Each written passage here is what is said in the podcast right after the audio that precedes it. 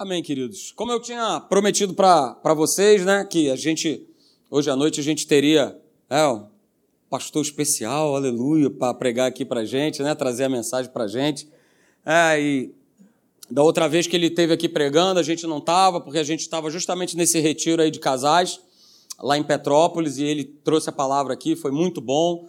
E eu tenho certeza absoluta, porque é, conheço o Léo há pelo menos 30 anos aí na minha vida, e ele sempre foi uma bênção na minha vida, na vida da minha família e na vida das pessoas é, que, que, que ele conhece, que ele tem amizade, que ele é influência. Então eu queria que você recebesse ele nessa noite, né? Com muita alegria, que vai estar ministrando a palavra de Deus aqui pra gente. Que você pudesse receber esse homem de Deus aqui com muita alegria nessa noite. Amém?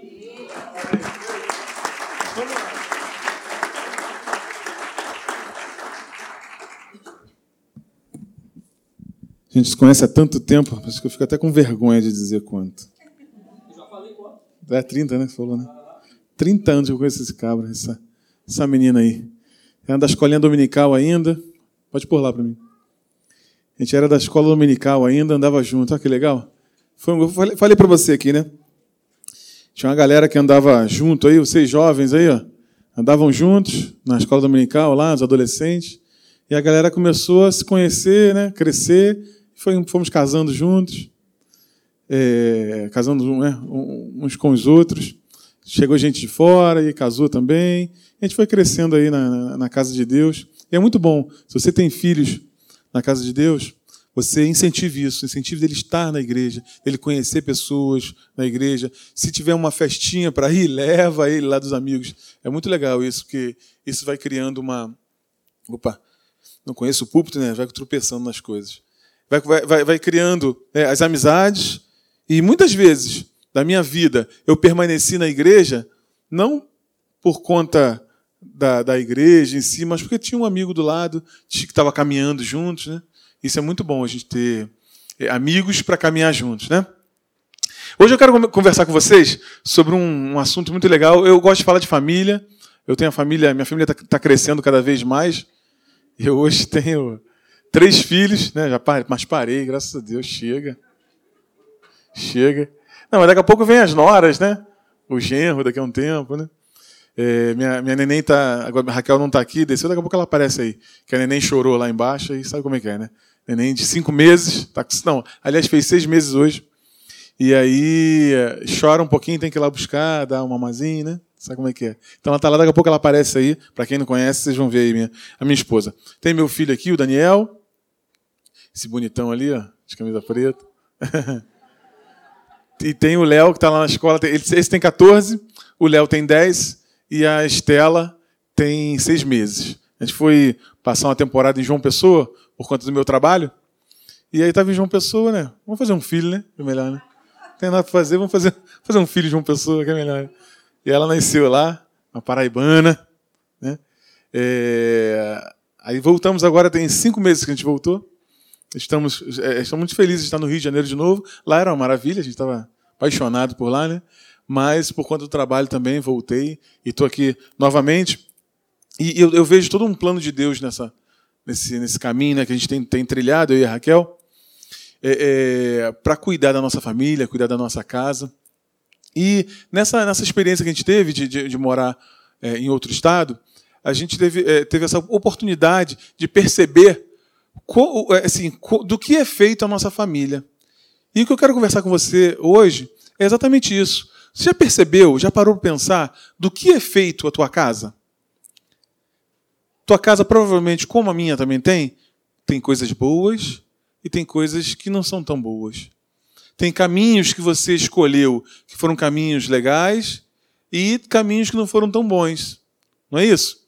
A minha casa também tem, tá? A casa do pastor também tem. Caminhos que a gente escolheu que não foi legal. Quer ver um caminho? Vou, vou dar um exemplo é de um caminho que a gente escolheu, que a gente está assim, deu, um freio de mão, né? Para voltar, dar um cavalinho de pau e voltar atrás. Lá em casa a gente dorme tarde demais. Tarde demais é tarde demais. É, você dorme que horas, Léo? Imagina uma criança de 10 anos, de 11 anos, né? de 8 anos, dormir duas e meia da manhã. É isso. A gente dorme muito tarde. Eu, eu sempre fui mais noturno. né, porque eu trabalhava sempre à tarde, então eu sempre fui mais noturno. Então trouxe esse hábito para dentro da minha casa. É um hábito ruim, não é um caminho ruim isso. Né? As crianças dormirem tarde, acordarem mais tarde. Então, a gente puxou o freio de mão esse ano, esse ano que passou, puxou o freio de mão, deu um cavalinho de pau e tá, já, já descemos aí para 11 e meia, meia-noite, né? E a nossa, nossa ideia é, assim, no máximo 11 horas está todo mundo dormindo. É um caminho ruim. Não é um caminho ruim? É um caminho que a gente percebeu isso. Lá em João Pessoa, as pessoas dormem muito cedo, né? Porque lá amanhece muito cedo e, e anoitece também muito cedo, porque eles estão mais a, a, a oeste, né? Mas, ó, a leste ou oeste? A leste. Estão mais a leste. Eles estão mais a leste, então eles dormem muito cedo. E aí eu percebi isso. Por que, que eu estou dormindo até essa hora? Né? Por que eu estou acordado até essa hora? E percebi que isso prejudicava a minha, a minha casa. Mas você pode analisar isso também na tua casa. Né? Tem alguns caminhos que provavelmente você escolheu que não foi muito bom. Né? E você pode dar esse, sabe, esse freio de mão, né? puxar o freio de mão e mudar isso aí. É isso que eu estou querendo conversar com você. DNA, do que é feito a tua casa? Eu falei aqui um exemplo né, simples de dormir tarde e tal, né? mas tem muitas coisas. Quer ver uma, uma família que é uma bênção? Eu, sempre que eu falo isso, eu faço essa, essa observação. Não, não vou denigrir a imagem de Abraão, mas a família de Abraão tinha um traço de uma coisa muito ruim. Muito ruim na família de Abraão. Sabe o que era? Você lembra quando Abraão foi para o Egito? Que ele mentiu falando que a mulher dele não era a mulher dele? Você lembra disso? Ele ficou com medo de ser morto e ele falou que a mulher dele não era a mulher dele. Ele mentiu. Isso é uma mentira, não é? É uma mentira. Você lembra o filho dele, Isaac, que fez a mesma coisa quando também foi para uma outra terra, chegou lá, falou uma mentira também. Ela não é minha mulher, é minha irmã. Uma mentira. Aí você lembra os netos de Abraão que um se juntou com a mãe para mentir para o pai? Lembra disso? Jacó e Esaú. Então, um se juntou com a mãe para mentir para o pai. Olha um traço de família. Olha uma, olha uma repetição. Sabe uma repetição? Tem coisas que nossos filhos, eles não vão fazer aquilo que a gente fala. Eles vão fazer aquilo que a gente faz. Eles vão reproduzir aquilo que a gente faz. Então, não estou denegrindo a imagem de Abraão. Abraão é nosso pai na fé, né? Mas toda família tem coisas boas e tem coisas ruins, que, caminhos errados que a gente precisa ajustar. E, e para a gente poder ajustar, primeira coisa é perceber isso. Onde é que eu errei nesse caminho aqui? Né? Onde é que eu deixei? Né? É, é, é, entrei por um caminho errado e que eu posso puxar o freio de mão, dar um cavalinho de pau, voltar né? e começar de novo. Então, foi isso que a gente, a gente viveu ao longo desse um ano e meio que a gente ficou fora, a gente percebeu as coisas. Agora, muita coisa legal também na nossa casa, a gente percebeu coisas que a gente estava investindo nos nossos filhos que foram muito boas também, que a gente percebeu isso quando você sai daquele, daquela rotina do dia a dia, você precisa fazer algo diferente, pessoas com cultura diferente, com um jeito diferente de fazer as coisas, você percebe aquilo que você também ensinou ao teu filho. Legal, né? Isso aí foi legal. Eu ensinei e foi muito bom. Então a gente precisa saber qual é o DNA da nossa família. Usei DNA, né? Não é quem é biólogo aqui vai ficar com, com raiva de mim, mas né? É, nesse sentido a gente perceber do que é feita a nossa casa. Do que é feita a minha casa? Eu tenho observado isso, eu tenho prestado mais atenção nisso. E aí, se a gente perceber do que é feito a minha casa, a minha casa é feita de verdade. A minha casa é feita de amizade, de harmonia, de, de, de pessoas próximas. Eu vou conversar com você sobre algumas coisas que a gente. É lógico que nós temos muitas coisas para ajustar, mas temos muitas coisas para a gente reforçar. E é isso que a gente faz, né? A gente reforça aquilo que é bom e a gente, opa, vamos retirar isso que é, isso que é ruim. Né? Eu quero é, é, fazer uma. Trouxe uma, uma, uma, bola aqui. Vou fazer uma brincadeira aqui com meu, com meu filho. Meu filho mais velho. Vem aqui, Daniel, vem. Traz essa bola aí. Eu quero, para exemplificar aquilo que, que é a nossa casa, né? Então, como é que, como é que a gente faz? Você já, já brincou? Você já brincou de altinho? Quem já brincou de altinho? Já viu, né? Que brincadeira é essa? É uma brincadeira que você fica, você está com a bola, duas, três, quatro pessoas, né? E aí você fica, vai levantando, um levanta a bola para o outro, um passa a bola para o outro. E a gente, em casa, a gente brinca disso. Nossa brincadeira dentro de casa, nossa família, é isso aqui. É a gente, um levanta a bola para o outro. Não sei se você percebeu, quando a gente pega a bola, vai brincar de altinho, que eu tenho que fazer? Eu vou rodar a bola para trás, assim, sempre. Sempre ela para trás. E quando eu jogar para outra pessoa, eu jogo para cima, assim. Né? O que acontece dentro de casa? Muitas famílias estão com um problema muito sério. Que em vez de brincar de altinho, a família toda, que faz, faz parte do mesmo time, a gente fica jogando um contra o outro. Jogando um contra o outro. Como é que funciona altinho? Se eu, eu passei a bola para ele, se ele errar, o que, que eu faço? Opa, eu vou lá e ajusto. Opa, ajustei. Eu vou para Opa, peguei, ajustei. Jogo para cima de novo. Se eu errar, o que ele faz? Ele vai lá e acerta. Não é isso? E na nossa casa é assim. Se eu errar, a minha esposa vai lá e acerta. Opa! Meu filho vai lá e acerta. Mas em casa, muitas vezes, por conta de uma. E a gente vai conversar sobre isso aqui agora. Por conta de uma.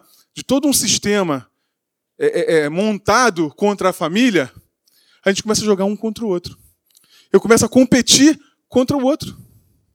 E aí eu pego uma bola dessa e jogo em cima assim, ó. Tum, vai! Aí, a pessoa, opa, ah, você errou. E eu começo a acusar. Você errou. Você falhou. A culpa foi sua. Alguns momentos, até a gente provoca essa, esse erro. A gente tenta provocar esse erro para poder apontar esse dedo. É lógico que isso vem de uma história, vem de todo um arcabouço, né? Montado para que isso aconteça na nossa casa.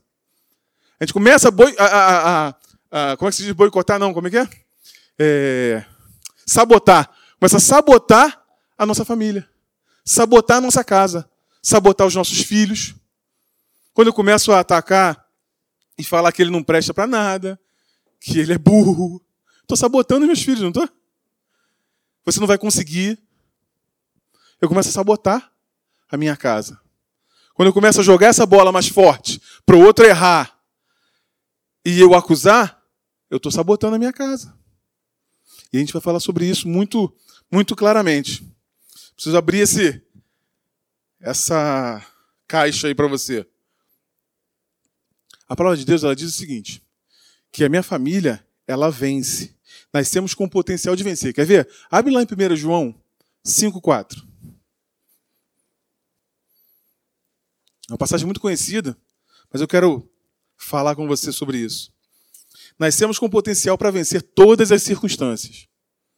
Diz assim, ó, no 5:4, porque tudo o que é nascido de Deus, o que acontece? Vence o mundo. E essa é a vitória que vence o mundo, a nossa crença. Tudo o que é nascido de Deus vence o mundo. A sua família nasceu de Deus? Então ela vence o mundo. Teus filhos nasceram de Deus. Teu trabalho nasceu de Deus. Tudo o que. Eu gosto dessa versão que ela fala tudo, não fala todo. Fala, tudo o que é nascido de Deus vence o mundo. Não existe nada que tenha sido nascido de Deus que não vença em circunstâncias. Vence, tem o potencial para vencer. Mas, Léo, tem o potencial como assim? Tem o potencial ou vence? Tem o potencial. Porque para você trazer isso para a realidade, para que essa vitória se torne realidade, é a sequência do, do, desse versículo, que diz assim: ó, é, é, é, e essa é a vitória que vence o mundo, a nossa crença. É a nossa fé que vai trazer essa realidade para dentro da nossa vida, para dentro da nossa casa. É isso que vai fazer com que tudo o que nasce, nasce de Deus vença o mundo. É a nossa crença. É, é nós colocarmos a nossa crença nisso. Porque tudo que nasce de Deus vence o mundo e essa é a vitória que vence o mundo. Bom, a tua família foi programada por Deus para dar certo. Sempre programada por Deus para dar certo. Abre lá em Mateus 19, 8. É uma passagem muito conhecida. Jesus estava sendo indagado e aí eles perguntaram: Vem cá, Jesus, você é, é, certo da carta de divórcio, é certo separar, é aquela, aquela, aquela, história que você já conhece. E Jesus falou, Jesus, ele sempre se remete ao início. Mas no início não era assim. Mas, ó, mas Moisés liberou aí a galera. Aí ele, ele, ele dá uma resposta muito legal. Opa, esqueço dessa caixa aqui. Vou cair aqui não, tá? Diz lá, ó. Respondeu-lhe Jesus, no 19,8: Por causa da dureza do vosso coração é que Moisés permitiu repudiar vossas mulheres. Entretanto, não foi assim desde o princípio. Não foi assim que Deus programou. Deus programou a tua família para dar certo.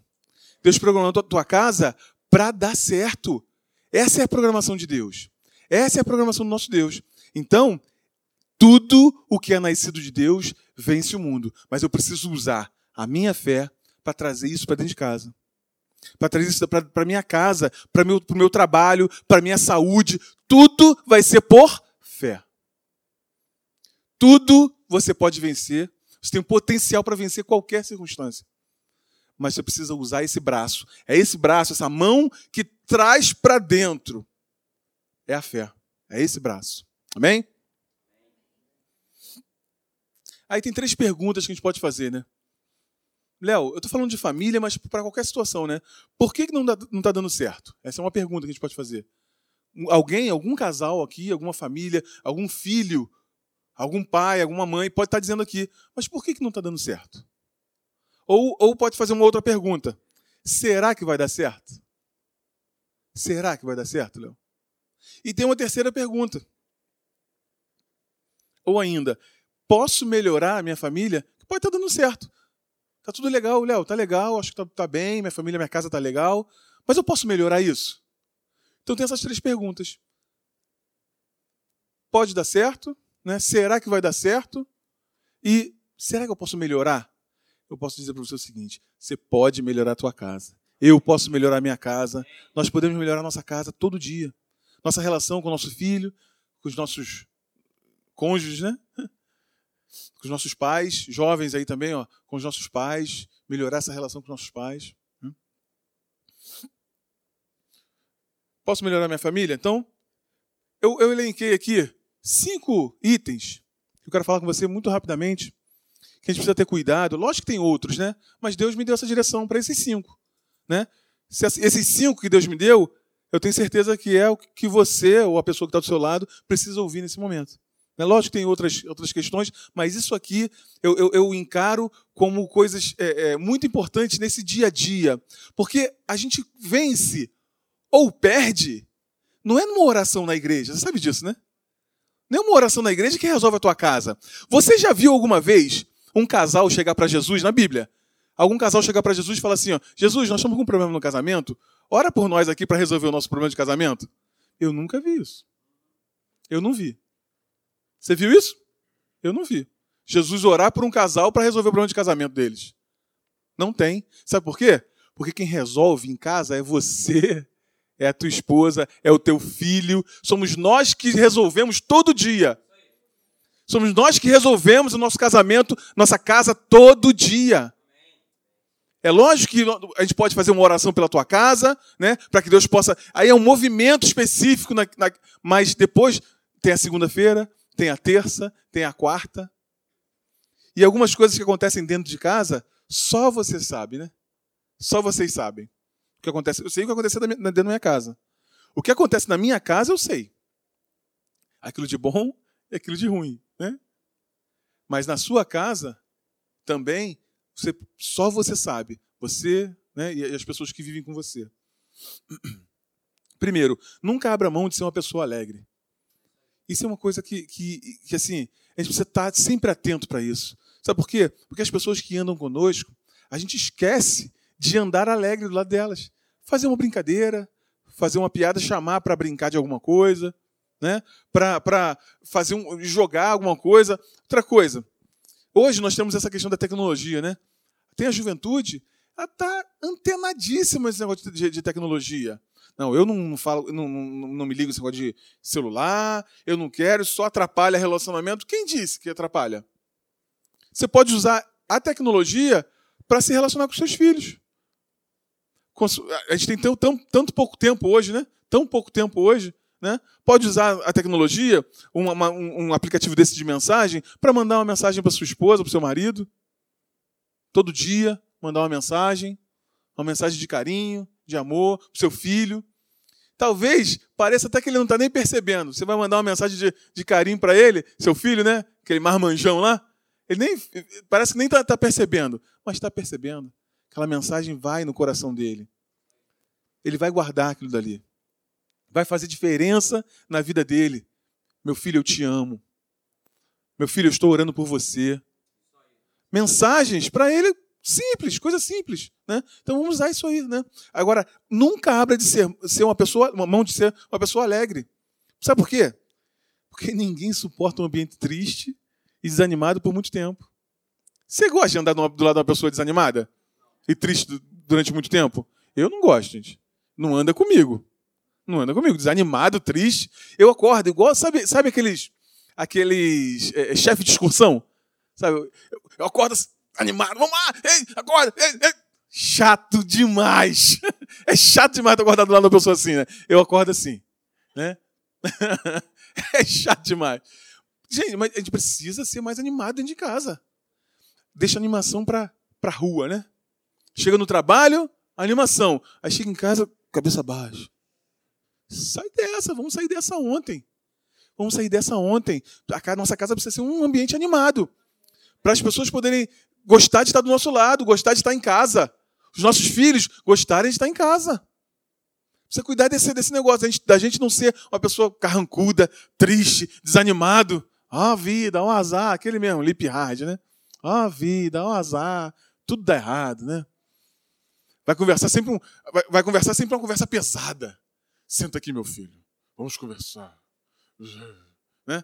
Conversa, vai fazer DR. Por que tem que fazer DR desanimado? Né? Pode fazer fluindo, né? Tá fazendo comida, tá conversando, né? Tá, tá ali fazendo alguma coisa dentro de casa, mexendo em alguma coisa, tá conversando, fazer mais leve, porque tudo tem que ser pesado. calma, vamos lá tirar esse peso, sabe, gente? Andar mais leve, andar mais leve, caminhar mais leve. Porque a, vida com Deus, a, a Bíblia diz o seguinte, que Jesus ele remove o fardo. A unção de Deus remove o fardo e despedaça o jugo. A unção remove o fardo e despedaça o jugo. Agora, se eu me convertir para andar com fardo e com jugo pesado, vai. Sai dessa, gente. Vamos sair dessa. Nosso ambiente, a nossa casa tem que ser o lugar mais animado. Não precisa, você não precisa ser igual a mim, de acordar igual um, né, igual um, um chefe de excursão. Não precisa. Mas pelo menos um sorriso, né, gente? Olha. Né? Pelo menos ser, ser, ser um lugar leve. Você está entendendo o que eu estou falando, né? Da gente transformar nossa casa num ambiente leve. E não pesado. Né? E como é que faz isso? Faz isso prestando atenção. A gente não nasceu sabendo. Ninguém casou sabendo. Quando eu casei, aliás, eu não sabia nada. Eu tinha medo de casar danado. Tinha um medo de casar. Casei com 23 anos. Eu e a Raquel temos 21 anos de casado. Ainda bem que ela não está aqui, que eu pensei. Né? Acho que é 21. Não, 20, 20, desculpa. Vou fazer 21. É... Perdão, 21 anos. Nós casamos em 97. E assim, não sabia casar, 23 anos. Garoto novo, né? Ela, ela com 20, né? Então, assim, não, sabia nada. Em casa não tinha exemplo, ela também não tinha. Gente foi caminhando, foi aprendendo, foi aprendendo. Assim é a nossa vida. Sabe como é que é nosso, nosso casamento? Casamento é assim, ó. É igual um navio. Sabe um navio quando vai virar? O que ele tem que fazer? Virar o leme. Né? Então o navio é pesado demais. O meu eu ia para um caminho, ela ia para o outro caminho. Nós resolvemos virar o leme um para o outro.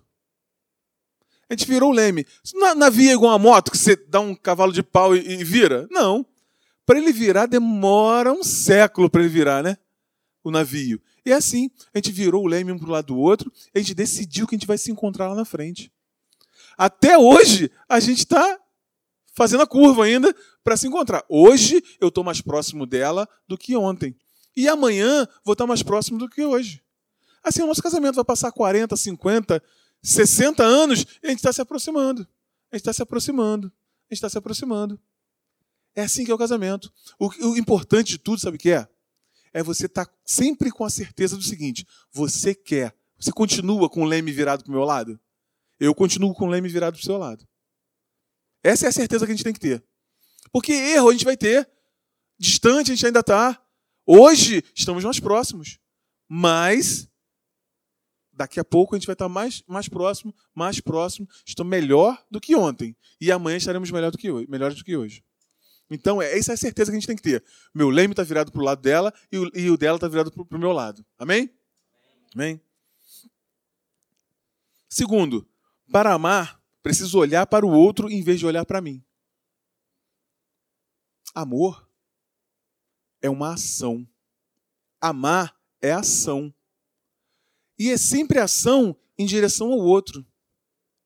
Já percebeu que tem pessoas que gostam de amar do jeito que ela entende amor? Não vai dar certo. Eu estou falando isso para os filhos também, para os pais, para os filhos. Eu preciso amar as pessoas do jeito que elas entendem amor. A minha esposa, eu sei como ela entende. Tem gente, nós temos linguagens né, diferentes. Você já só deve ter lido aí o livro chamado Cinco Linguagens do Amor. Esse, essa, existe, esse livro é muito legal, que passa para gente que pessoas elas percebem amor de maneira diferente. Talvez o seu filho, a sua filha, o seu pai, perceba amor de uma maneira diferente de você. Então eu sei que a minha esposa gosta de ganhar presente. Ela gosta de palavras. Eu já sou diferente. Sabe como é que eu percebo amor? Com ações. Eu, por mim, para amar as pessoas, eu, eu tenho que fazer alguma coisa por elas. Entende? Eu tenho, ó, por exemplo, a avó dela queria ir nos, era num, num, culto, não sei onde, longe da beça da minha casa. Por amor à minha esposa, já, já tem alguns anos, por amor à minha esposa, eu falei, não, pode deixar que eu levo ela. Eu vou lá, pego ela em casa, já é senhorinha, né? Vou lá, pego ela em casa, levo lá, espero ela e volto. Com isso, eu estou dizendo para minha esposa que eu a amo. Mas a minha esposa não percebe isso. Ela percebe com palavras. Então eu preciso atentar para isso e, e amá-la do jeito que ela entende amor. Falar palavras de amor para ela. Não é assim, ó. Você, é, é aquela história né, de que eu, eu, eu te amo, mas eu falei isso no dia do casamento. Quando eu mudar de ideia, eu te aviso. Né? Tem gente que é assim, né? Quando eu mudar de ideia, eu te aviso. Não, precisa reafirmar isso todo dia, toda hora. Né? Então, assim, para eu poder amar, eu preciso olhar para o outro. Nós precisamos olhar. Filhos, olhem para os seus pais. Seus pais também precisam, precisam de amor. Precisam ser amados.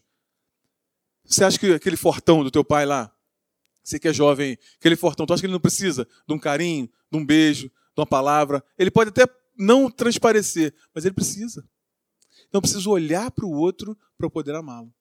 Então, em primeiro lugar, que eu falei, né? Eu preciso ter uma, uma casa arejada, alegre, né?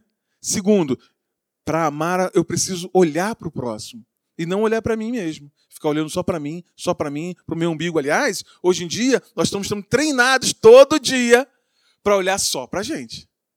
Não foi? Não é isso? Jesus falou o seguinte: ó, quais são os dois mandamentos? Ame a Deus e ame ao próximo como a ti mesmo. A gente está treinado agora só no self, né? Olha como eu sou bonito. Olha como eu fico. Olha como eu sou alegre. Olha como eu sou feliz. Olha como. Sai dessa. Hoje. Ontem. A gente não precisa ficar olhando para nós mesmos e ficar se mostrando. Precisamos olhar para o outro, amar ao outro, entender ao outro, receber, acolher ao outro, ao próximo. Muita gente está depressiva, muita gente está triste, muita gente está com problemas sérios, porque não olha para o outro, só olha para si. Se parasse. Vamos, vamos fazer o seguinte, né? Vou, vou aqui, vou apelar um pouquinho, né? Se de repente pegasse, fosse no hospital de câncer de criança, né? Ir lá orar pelas crianças e tal, voltaria com a sua vida maravilhosa. Não é isso? Né? A gente, eu tenho uma amiga lá, lá de um outro lugar que eu trabalhei, que ela escolhia os problemas que tinha. Todo mundo falou assim: eu sou doido para ter esses problemas, para ter os seus problemas. Então, assim, os problemas dela eram. Ah, por exemplo, eu tenho que trocar de carro. Um exemplo, ela quer trocar de carro. Já tinha um carro maneiro. Aí ela queria. Mas ela ficava estressada porque ela não conseguia encontrar o carro que ela queria. Aquilo dali, ela chorava, ficava mal, e sentava na minha mesa, eu não estou encontrando o carro, e chorava. Um problema, falou assim, eu queria ter esse problema, quer trocar comigo? quer trocar comigo um problema? Onde é que está isso? O problema está aqui. Né? Era um problema, todo mundo falava isso. Todos querem ter o problema dela. Sabe aqueles problemas que todo mundo quer ter, né? Eu quero trocar de carro, eu quero isso, eu quero isso, eu quero aquilo, eu quero aquilo outro. São os problemas.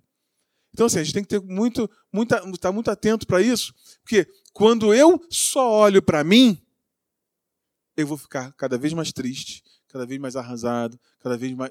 Porque quando você olha para si, você percebe os problemas, os erros, as falhas que você tem.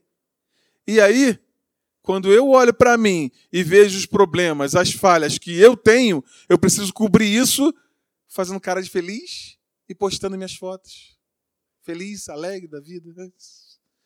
Para poder passar para o outro uma coisa que eu não tenho. Então, assim, ó, vamos olhar para o próximo.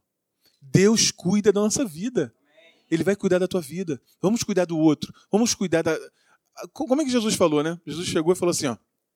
É, tratou lá do. O samaritano tratou do camarada que tinha sido roubado, né? Pegou o camarada e botou numa estalagem, não foi? Botou lá, chegou lá na, na, na, na pousada lá, falou assim: ó, cuida desse cara para mim. Já tratei os ferimentos dele. Cuida desse cara eu vou pagar aqui dois denários. Olha só, cuida dele que eu vou embora. Quando eu voltar, o samaritano falando, né? Se ele tiver é, é, gasto mais qualquer coisa aí, pode deixar que eu pago. Não foi isso que Jesus falou? Isso é um tipo da igreja. Aquela, aquela pousada lá é o tipo da igreja que Jesus fez. Pegou a gente, tratou os ferimentos, né, pegou quase morto, ou morto né, nos nossos delitos e pecados, jogou a gente numa, numa estalagem aqui e falou assim: cuida aí, cuidem uns dos outros aí, e eu vou embora. Quando eu voltar, se ele tiver gasto mais qualquer coisa, pode deixar que eu pago. Então, essa pessoa que está do seu lado, se ela gastar qualquer coisa com você, quando você olhar para o próximo e esse próximo gastar qualquer coisa a mais com você, pode ficar tranquilo. Jesus, quando voltar, ele te paga. Ele vai te pagar. Então vamos olhar para o próximo, amar ao próximo. E na, ninguém mais próximo do que a pessoa que está na nossa casa, né? Que vive na nossa casa conosco, né? Vamos amar essa pessoa. Terceiro lugar, mantenha uma comunicação ativa. Isso aqui talvez é, é, é, seja um dos mais importantes itens. É uma comunicação. Muitos problemas em casa, com filhos, com mães, com pais, está né? aqui, ó, na comunicação. A gente não se comunica bem. Essa comunicação ativa, o que eu chamo de comunicação ativa, é uma comunicação baseada na verdade. Olha aí, ó. Verdade, verdade. Como é bom que os meus filhos andem na verdade. Como eu fico feliz, né? De saber que os meus filhos andam na verdade. Ele é o pai da verdade. Sabe quem é o pai da mentira, né? Todos sabemos, né? Quem é o pai da mentira.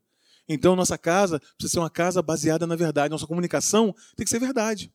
Quando alguém falar alguma coisa dentro de casa, precisa, eu preciso ter certeza, convicção, e eu lembra que eu falei para você, os nossos filhos fazem aquilo que a gente faz e não aquilo que a gente fala. Então é uma comunicação baseada na verdade, baseada na transparência. Precisa ter transparência dentro de casa, gente. Nossa casa precisa ser um, algo transparente, né? Minha mulher sabe, vou comprometer você não. Minha mulher sabe as senhas dos Facebooks da vida, do celular, da transparência. Não tem nada no meu celular que ela vai encontrar lá que vai comprometer a minha vida, vai comprometer o nosso relacionamento. Transparência. Transparente, sabe? Uma casa transparente. E se entrar alguma uma foto daquelas desses grupos de trabalho, que às vezes o pessoal comete um erro lá, manda aquelas fotos lá, às vezes até de pornografia, né? Ela vai entender que foi um erro lá do, do, do grupo lá tal e, e tudo mais. Não, vai, vai pensar que eu estava vendo. Nada disso. Por quê? Porque tem transparência. Pega aí, ó, toma aí. Ah, pô, preciso ligar para alguém. Toma meu celular, liga aí. Transparência, sabe? Precisa ter essa transparência dentro de casa. Então, uma comunicação baseada na verdade, na transparência. Vira aí para mim, por favor. Não foi. Opa, opa, opa. Dá para fazer? Isso. E na empatia. O que é empatia? A empatia é a capacidade da gente, que a gente tem de se colocar no lugar do outro. Se colocar no lugar do outro. Porque a gente também precisa entender por que o meu filho fez isso. Por que o meu marido fez isso? Vamos me colocar no lugar dele? Então, essa comunicação ela precisa ser baseada na verdade, na transparência e na empatia. Se colocar no lugar do outro. Se colocar no lugar do, do, do, da pessoa que, de repente, cometeu uma falha. Se cometeu uma falha, por que, que ele cometeu essa falha? Vamos me colocar no lugar dele? Será que eu falei alguma coisa? Será que eu fiz alguma coisa que poderia né, é, é, incitar isso? Será que ele está sendo pressionado ou ela está sendo pressionada no trabalho e aí de repente está mais nervoso, está mais nervosa? Entende? Se colocar no lugar do, do, do outro. Isso é empatia. Aí, Larissa. Põe para mim o, o. Quatro. Isso aqui, ó. Faça da palavra de Deus a plataforma do seu lar. O quarto lugar, precisamos fazer da, da, da, da, palavra de Deus a nossa plataforma. Como é que eu faço isso? Léo, mas na prática, como é que acontece isso? Né? Acontece da seguinte forma. Acontece da seguinte forma. Colocar os nossos, os nossos filhos, nossa esposa, nosso marido, para guerrear as lutas, as guerras espirituais. O rei, é, o rei Ezequias, ele recebeu uma, uma, uma notícia triste. Ó, vem três reis aí contra você e eles vão arrasar a terra. A Bíblia diz o seguinte, que ele temeu, ele ficou com medo, mas se pôs a buscar ao Senhor. Muito legal essa passagem.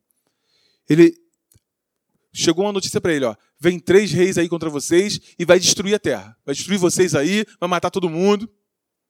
Ele, a Bíblia diz o seguinte, que ele temeu, mas pôs-se a buscar o Senhor. E aí eles foram para o templo e ele mandou chamar todo mundo para orar, inclusive as crianças. Olha que legal! Inclusive as crianças. E a gente viveu alguma, algumas, alguns momentos lá em João Pessoa que a gente precisou fazer isso. Pegar e colocar as crianças também para orar, os filhos para orar também. E aí os meninos oraram lá e a Bíblia diz que Deus livrou eles lá, no, lá na, na, na, palavra de Deus, né? Deus livrou eles. Imagina, já viu o teu filho com, com medo? Eu já vi meus filhos com medo. Cada olhão desse tamanho, né? Assim, né? Cada olhão desse tamanho. Ah. E aí, eu imagino aquelas crianças lá sabendo da notícia. Olha, vai vir três nações aí contra a gente, vai destruir tudo. O rei está chamando a gente lá para orar, para pedir a Deus para resolver esse problema. Fica imaginando, né? As crianças lá com um olhão desse. E aí, às vezes, a gente fica poupando as nossas crianças desses momentos. Quando Deus foi lá e resolveu todo o problema, que os, os inimigos, eles mesmos se, se, destruíram, sem precisar guerrear, o povo foi, foi, foi é, salvo daquela desgraça que ia acontecer. Imagina o que foi plantado no coração daquelas crianças. Imagina aquelas crianças, o coração delas, como ficou fortalecido ao saber que eu fui lá no templo, orei a Deus e o Senhor livrou a nossa nação. Então, nós precisamos fazer da, da palavra de Deus a plataforma do nosso lar. Aconteceu qualquer coisa? Gente, vamos aqui, senta aqui, vamos orar. Vamos colocar diante de Deus esse negócio.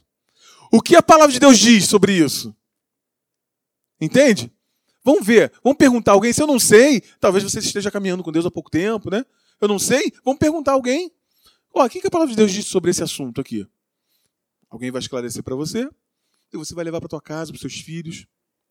E aí colocar a, a, a, a palavra de Deus como essa plataforma. Tudo que tiver que resolver, vamos buscar Deus. Não é ficar orando, né? Não é ficar orando o tempo todo, o tempo todo. Não, é colocar, fazer marcos na sua vida. Olha, nós fizemos assim, ó. Nós vamos fazer assim, ó. Vamos sentar aqui, eu não sei o que fazer. Como pai, eu não sei o que fazer. Como mãe, eu não sei o que fazer. Sabe o que nós podemos fazer agora, meu filho, minha filha? Vamos orar a Deus. Falar com Deus. A palavra de Deus ela é verdadeira, ele é poderoso para fazer infinitamente mais, foi falado aqui, do que nós possamos pensar. Então vamos fazer isso? Senta e ora, Senhor. Salva, livra, Senhor, cura. E espera o resultado. Espera o resultado. E aí imagina você, Deus curando, salvando, abençoando, se teu filho não vai ser fortalecido nessa fé. Nossos filhos vão ser fortalecidos nisso. Nosso marido vai ser fortalecido nisso. Nossa esposa vai ser fortalecida nisso. Porque a gente tomou a decisão de pegar todo mundo e se voltar para Deus. Entende isso, gente? É isso. Então eu falei aqui que a, a palavra de Deus ela precisa ser a plataforma nosso lar. E um. Posso? Ah, beleza.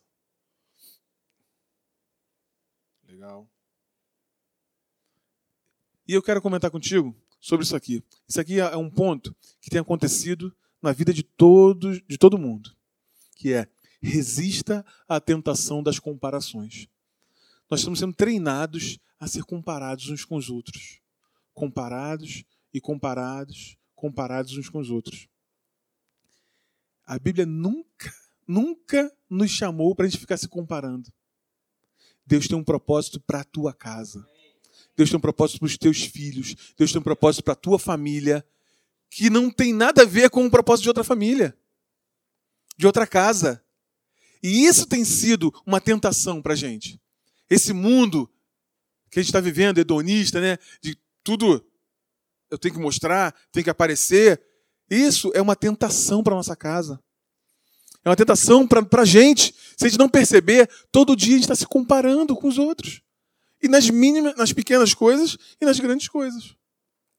Se meu vizinho, fui lá na casa do meu vizinho, e aí ele comprou uma televisão de 50 polegadas, não, a minha de 40 já não serve mais. Já está obsoleta. Eu já fico me coçando para comprar uma de 58, 60, porque eu tenho que me comparar com ele.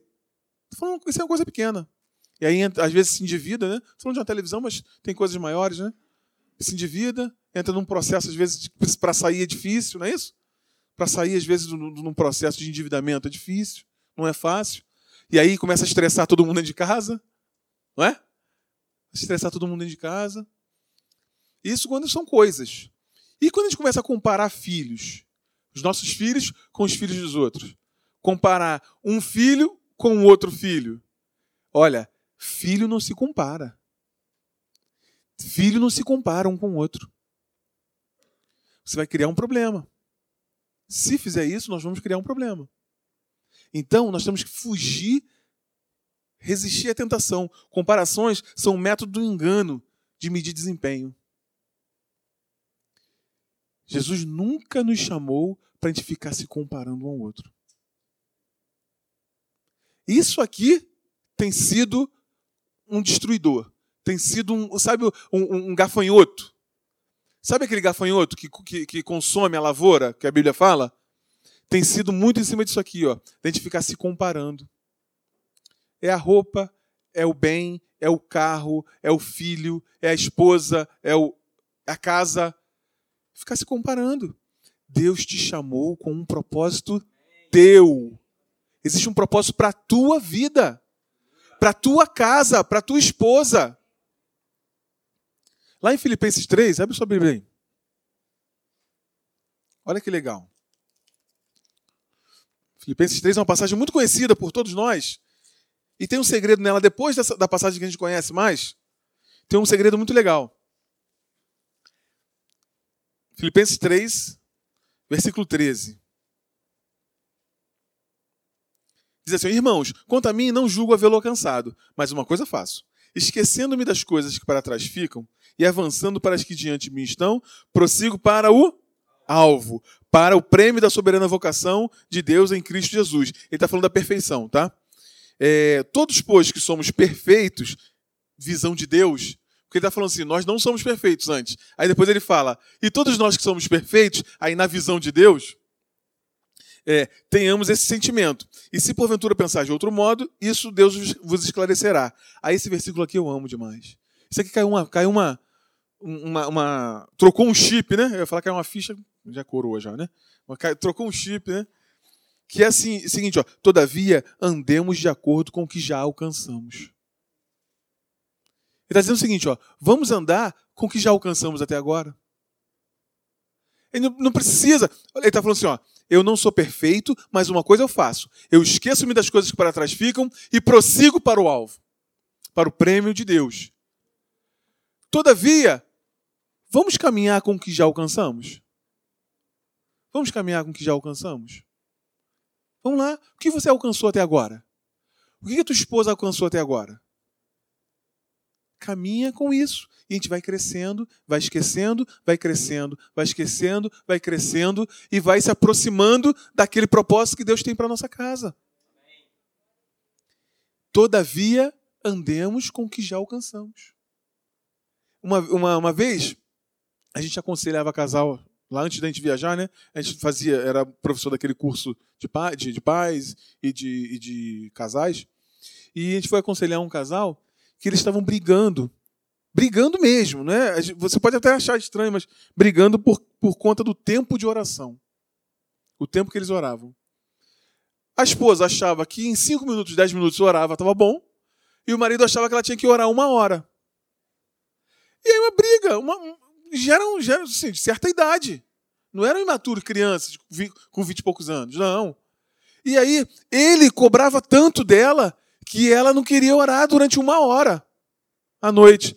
E ela falava: Eu estou cansada do trabalho, eu estou cansada do trabalho, a gente faz tudo. Chega a hora de dormir, eu quero fazer uma oração de 5, 10 minutos e dormir. Olha que coisa. Oração ser motivo de briga de casal. Imaturidade, né? Mas era isso. O cara queria exigir dela uma coisa que ela não estava ali para isso, né? E assim, e ele até se achava né, mais maduro e tal, e na maior imaturidade. Entende? Ele, ele se achando maduro porque orava meia hora, uma hora. O que tem a ver isso, né? O que tem a ver isso? Entre o casal, se isso vira briga, tem muita coisa errada por trás, não tem? Tem muita coisa, né? De comunicação, de tudo. Então, assim, andemos com o que já alcançamos. Comparações são um método do engano de medir desempenho. É assim que funciona. Você começa com, comparando um pouquinho, comparando umas coisas. Daqui a pouco a tua vida está um caco. Você já não, você não gosta da tua vida. Muita gente não gosta da sua vida porque fica se comparando com outros. Muita gente não gosta das coisas que tem porque fica se comparando com outros. Sai disso ontem.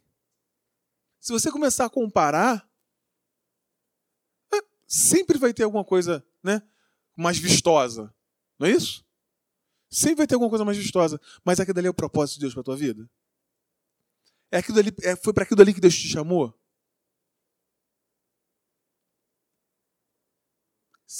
Sai de comparações. Sabe por quê? Tem um. Aí eu quero, quero aprofundar para terminar, eu quero falar sobre uma coisa. Existe um, está acontecendo algo na nossa sociedade que eu tenho reparado. Eu, eu trabalho num ambiente negocial muito competitivo, né? E isso tem se tornado é, uma, uma prisão para as pessoas. Nós estamos vivendo um momento de que é a sociedade do desempenho. Tudo você tem que ter desempenho. Tudo você tem que desempenhar. É, assim, é uma cobrança sobre desempenho tão grande e que há um tempo atrás a gente resistia a isso. Só que hoje a gente foi minado de tal forma que nós mesmos agora estamos nos cobrando. Não é mais alguém, alguém que nos cobra. É lógico que tem também nos nossos trabalhos pessoas que nos cobram desempenho. Mas nós mesmos já entramos nesse processo de se cobrar desempenho.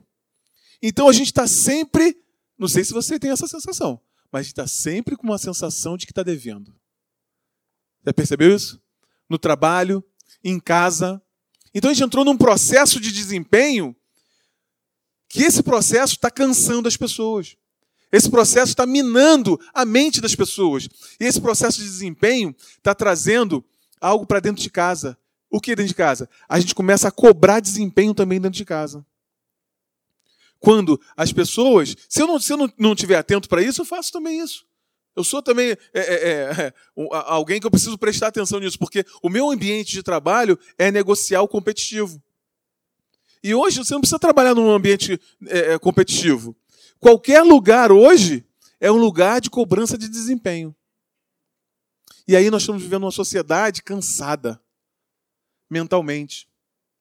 Por quê? Porque cada um está se cobrando. Se você não fizer aquele. Você pensou, vou chegar em casa, vou botar aquela roupa para lavar, né? Aí depois eu estendo, tal.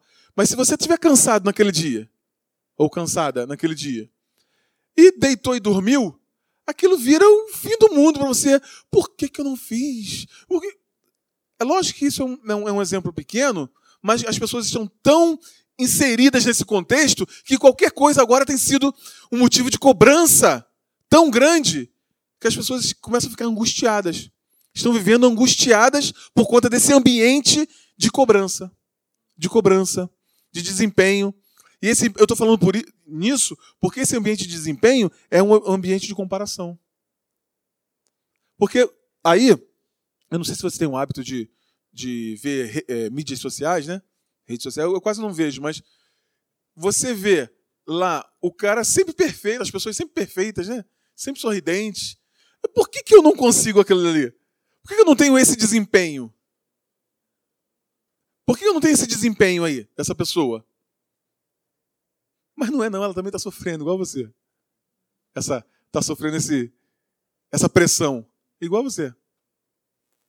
Então a gente tem que estar tá atento para isso. Eu gosto de falar sobre isso. Porque quando você acorda para o que está acontecendo, você consegue conduzir isso melhor. Porque às vezes a gente anda num ciclo, num ciclo, num processo, que a gente nem está percebendo que está num, tá num, num redemoinho, né? A gente está num processo tão acelerado, esse processo, a gente perdeu a noção de que a gente está dentro dessa máquina de lavar, sabe? Está já batendo para lá, batendo para cá. A gente não percebe isso. Jesus, quer ver que Jesus falou sobre desempenho? ele falou sobre desempenho assim, ó. Um homem tinha, 90, tinha 100 ovelhas. E aí uma se perdeu. O que, que ele fez? Não, 1% eu posso perder. Eu descarto ela e, e, e sigo a minha vida. Porque o desempenho, eu consigo, com 99 eu consigo fazer, procriar mais. Ele falou isso? Não.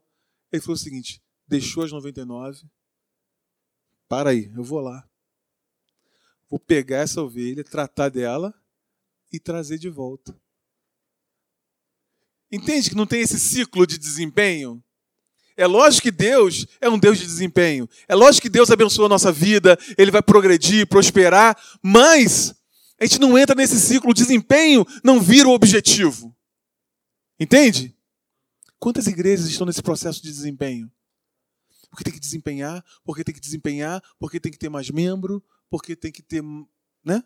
Eu tenho que inaugurar uma igreja todo dia e entra num ciclo de desempenho que a gente esquece a essência. Dentro de casa, a gente não pode esquecer a essência. O teu filho, a tua mulher é diferente do outro filho, da outra mulher. Ela precisa aquela atenção especial daquele momento. Ele precisa aquele, aquela, aquela atenção especial daquele momento. Então a gente sai desse ciclo, vamos sair desse ciclo. É lógico, no trabalho, a gente vai é, é, trabalhar, vai, e, é, isso é legal. É, é, pedir a Deus é, sabedoria, a Bíblia diz lá em Tiago: se alguém precisa de sabedoria, peça a Deus, que a todos dá liberalmente. A gente vai ter, vai ter sabedoria para lidar com isso no trabalho. Para também não sair passando por cima das pessoas, né? Sair atropelando as pessoas também no trabalho, né? E a gente não pode fazer isso nem no trabalho e muito menos em casa. As pessoas estão conosco ali todo dia. Então, esse ciclo de desempenho é um ciclo diabólico. É um ciclo. É, o, o pastor Fragalli costuma dizer, né? Se o diabo não, não, não pode te parar, o que ele faz? Te acelera. Se o diabo não pode te parar, ele te acelera. Você perdeu o rumo.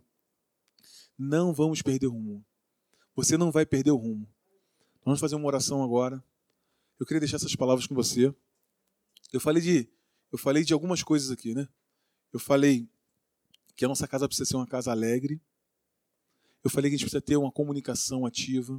Não é isso? Eu falei das comparações. Eu falei que a, a palavra de Deus precisa, ter a plataforma, precisa ser a plataforma do nosso, do nosso lar, da nossa casa. Né? E eu falei dessa questão do desempenho. A gente tem muito, muito, tá muito atento para não entrar nesse ciclo. Esse ciclo que acaba destruindo as relações. Porque você começa a se comparar. Sai disso aí agora. Quero que você fique de pé. O que eu falei é muito simples, né? E talvez você já tenha pensado sobre isso, sobre aquilo, sobre aquilo outro. Mas quando a gente junta tudo, faz sentido, né? Quando a gente junta tudo, Deus fala ao teu coração, fala a tua, a, a, a tua mente, e você começa a entender o que está acontecendo. A gente começa a entender o que está acontecendo. Eu sei o que está acontecendo na minha casa. Eu sei onde eu preciso atuar. E eu espero que você saia daqui também com uma direção de Deus. Uma direção para a tua casa. Uma direção para os teus filhos. Uma direção para o teu lar. Você acha que é fácil ser tua esposa? Você acha que é fácil ser teu filho? Filho, você acha que é fácil ser teu pai? Tá todo mundo na mesma, na mesma luta, aprendendo. Ninguém sabe. Você que é jovem, que é filho, facilita também, né? Facilita também. Ajuda. Sabe, quando a gente. A casa, nossa casa, ela é, ela é formada, né? A casa de cada um aqui, formada por pessoas e não por coisas. E as pessoas, elas mudam, elas são transformadas. Mas sabe alguma coisa que acontece muito? Acontece muito. Hoje eu quero mudar. E aí eu resolvo tomar uma atitude para mudar. Mas hoje a minha esposa não quer mudar. E aí não funciona. Porque eu dou o meu passo e ela, por algum motivo, por algum, alguma circunstância aconteceu, né? Ela não, ela não resolve mudar hoje. Amanhã ela quer mudar. Mas aí eu fui pressionado. Aconteceu alguma coisa que eu não estou disposto a mudar naquele momento. Ou meu filho, ou o pai, né? Que seja. O legal Sabe quando acontece? Acontece quando todo mundo quer mudar junto. A gente, a gente decide juntos. Já percebeu isso, né? Às vezes não acontece de você querer conversar alguma coisa com, né, com alguém da sua casa e a pessoa não está nem aí, não está percebendo a gravidade do que você está falando, a importância, gravidade não, mas a importância você está falando. E acontece isso com você também. A gente normalmente julga os outros pelas intenções, pelos atos e, quer, e quer que os outros nos julguem pelas intenções. O que, que é isso? Não entendi, Léo. Quando eu erro com os outros, eu quero que. Não, mas eu não tive a intenção. Eu quero que ele me julgue pela minha intenção. Eu errei, mas a minha intenção não foi essa. Mas quando o outro erra comigo, eu julgo pelos atos. A pessoa fala, eu não tive a intenção. Aí você fala, mas você fez. Vamos pensar nisso. Quero que você pense nisso. Todo dia é dia de mudança. Todo dia é dia de nós melhorarmos. Todo dia. Eu tenho muita coisa para melhorar na minha casa. Você também, o pessoal aqui também. Todo mundo tem. Eu te convido hoje a tomar esse passo de mudança. Não sei quais os pontos que você poderia elencar aí. Ah, eu posso. A gente sempre também não empurra isso para outra pessoa, não. Ah, o meu filho, o meu marido. Não. Quem está aqui hoje é você.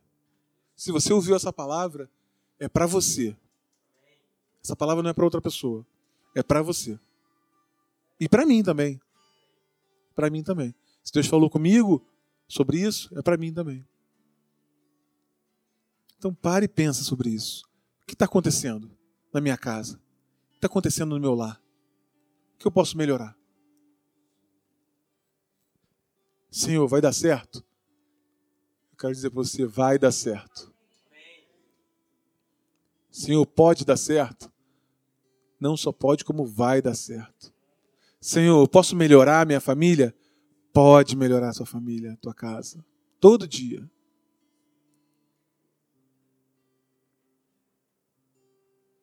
Eu vou orar junto contigo aqui. Se você quiser, você põe a mão no seu coração.